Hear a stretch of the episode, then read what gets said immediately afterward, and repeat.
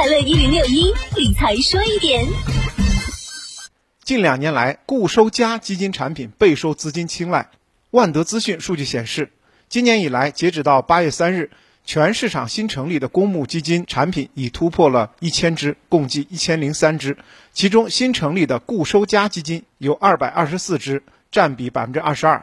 而去年同期新成立的固收加基金仅占总数的百分之十五。今年基金公司布局固收加基金的速度正在加快。面对日益增长的投资需求，到底该如何选择固收加基金产品，也成为当前基金投资者渴望解决的一大问题。多位基金人士表示，固收加基金受到市场资金热捧的原因是，此类产品指向稳健投资需求。净值较为平稳，且收益超预期。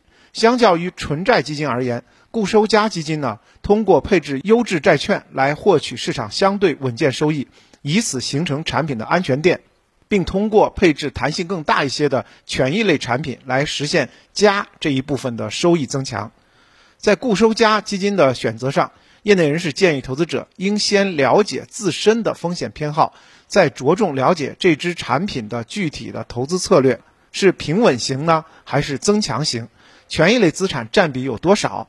基金持有人也可以自己学着做一些资产配置。